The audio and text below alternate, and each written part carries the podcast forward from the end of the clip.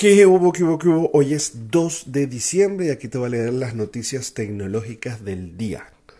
Xiaomi superó a Apple en ventas de teléfonos inteligentes en el último trimestre del 2020, eh, pasando de casi 33 millones que vendió el año pasado en este mismo periodo a 44.4 millones.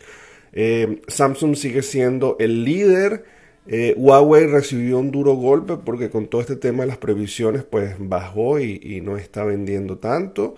Y Apple, bueno, superó incluso eh, el año pasado, está vendiendo 40.6 millones. Obviamente los precios son bastante diferentes y aunque Xiaomi lo superó, estoy seguro que ganó mucho más dividendos y mayor ganancia el tema de Apple.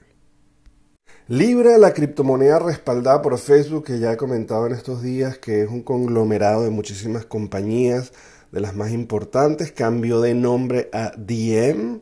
Se cree este, que pues con los anuncios de que vendrán el próximo año con su stablecoin, con su moneda estable, eh, en su momento cuando Facebook hizo el anuncio lo hizo como si fuera eh, de ellos, respaldada por ellos, lo cual levantó muchísimo escosor en los reguladores y en la opinión por el tema de que ya per se Facebook ha tenido problemas, pues se cree que parte de la estrategia de cambiar el nombre va a ser justamente desligarlo de Facebook, aunque siga siendo Facebook parte del conglomerado, pero la verdad es que no es el único y seguramente la estrategia en esta nueva oportunidad va a ser diferente y lo van a anunciar como en conjunto y no solo como Facebook a la cabeza.